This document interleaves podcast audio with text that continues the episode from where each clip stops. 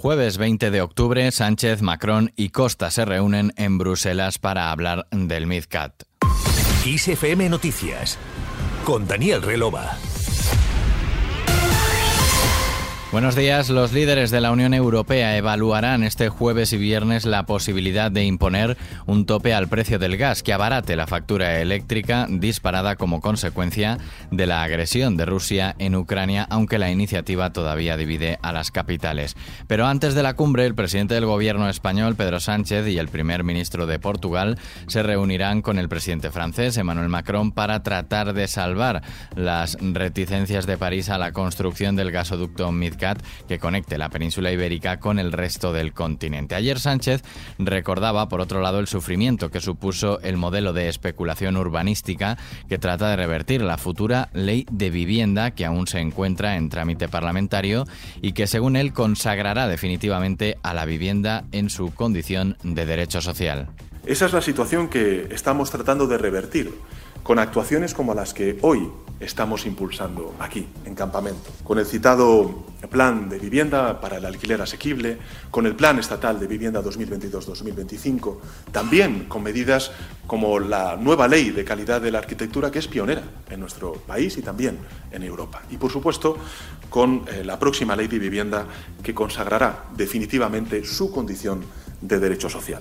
Sánchez ensalzó que la operación Campamento, ahora desbloqueada y que permitirá la construcción de unas 12.000 viviendas, de las cuales un 60% serán viviendas sociales, supone un antes y un después ante la carestía de viviendas. En este sentido, recordó los distintos planes puestos en marcha por su Ejecutivo y la transferencia a las comunidades autónomas de fondos para la disposición de unas 20.000 viviendas sociales.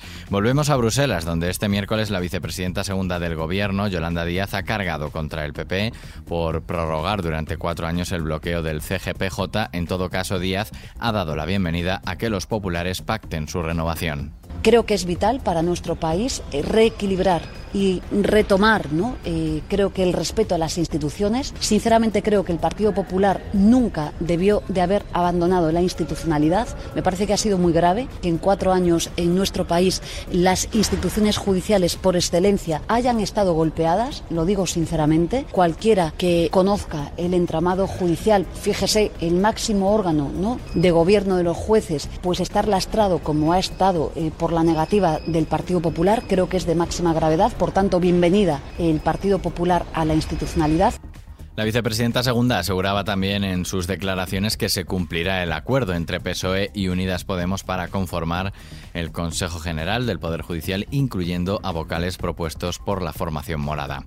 Más cosas, tanto Rusia como Irán han negado por separado en Naciones Unidas que los drones iraníes se hayan utilizado en la guerra de Ucrania y han calificado estas acusaciones como mentiras sin fundamento.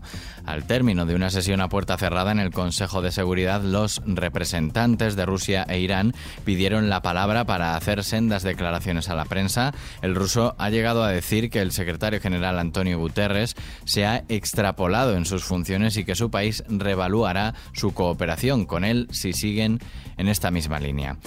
Y el Banco Mundial ha anunciado que cierra temporalmente su oficina en Haití ante la grave situación que se vive en el país. En un comunicado la entidad detalla que el cierre es temporal. Por un periodo de 30 días Haití está inmerso en una grave crisis sociopolítica y económica, a lo que se suma la violencia de las bandas armadas y el bloqueo de los combustibles, lo que mantiene paralizado el país. A ello se suman también las dificultades de la población para tener agua potable, algo especialmente preocupante ante la reaparición del cólera en Haití. De vuelta a nuestro país, este jueves el BOE publica la Ley de Memoria Democrática que entra en vigor el viernes y que pone el reconocimiento a las víctimas en el centro. Refuerza el compromiso del Estado en la búsqueda de desaparecidos de la guerra civil y el franquismo. Vemos ahora qué tiempo nos espera hoy. Armán, el primer temporal de lluvias del otoño ya está entre nosotros y nos está dejando lluvias muy necesarias que se extenderán hasta el próximo lunes y que afectarán principalmente a la mitad oeste y zona centro peninsular. Este jueves en la mayor parte de la península se esperan cielos cubiertos con lluvias y chubascos que afectarán sobre todo en la vertiente atlántica, esto es la mitad oeste y la zona centro. Serán más débiles y dispersas cuanto más hacia el sur y el este. Las temperaturas máximas bajan en las franjas central y oriental de la península de forma notable en el norte de Aragón y de Cataluña. Pocos cambios en el resto y también en las mínimas. Además, viento fuerte en Galicia y montañas del centro y norte peninsular. Terminamos con música, terminamos sintiéndolo mucho. Es que es una cosa muy Joaquín, sintiéndolo mucho. Parece suyo, parece de Joaquín, ¿no? No, eso fue, eso fue, fue tu invento del título. Es verdad. Que yo te, te lo compré enseguida también. Tiene todo lo que soy yo, la burla de uno mismo, pero también la chulería, ¿no? Yo creo que se parece mucho a la película, ¿no?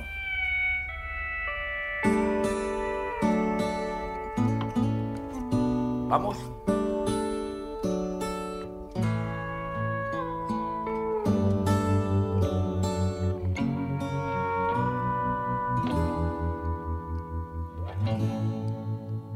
Por fin ayer llegó la hora tan temida.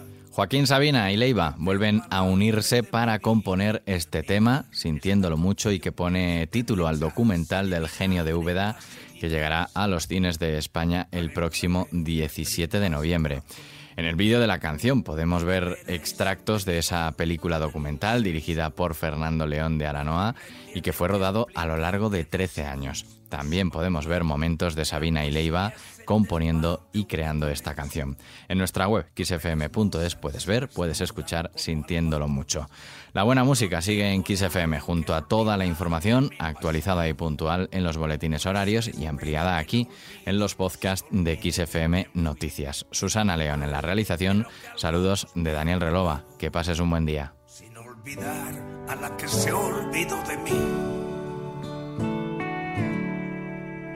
Siempre he querido envejecer sin dignidad, aunque al fusil ya no le quede ni un cartucho.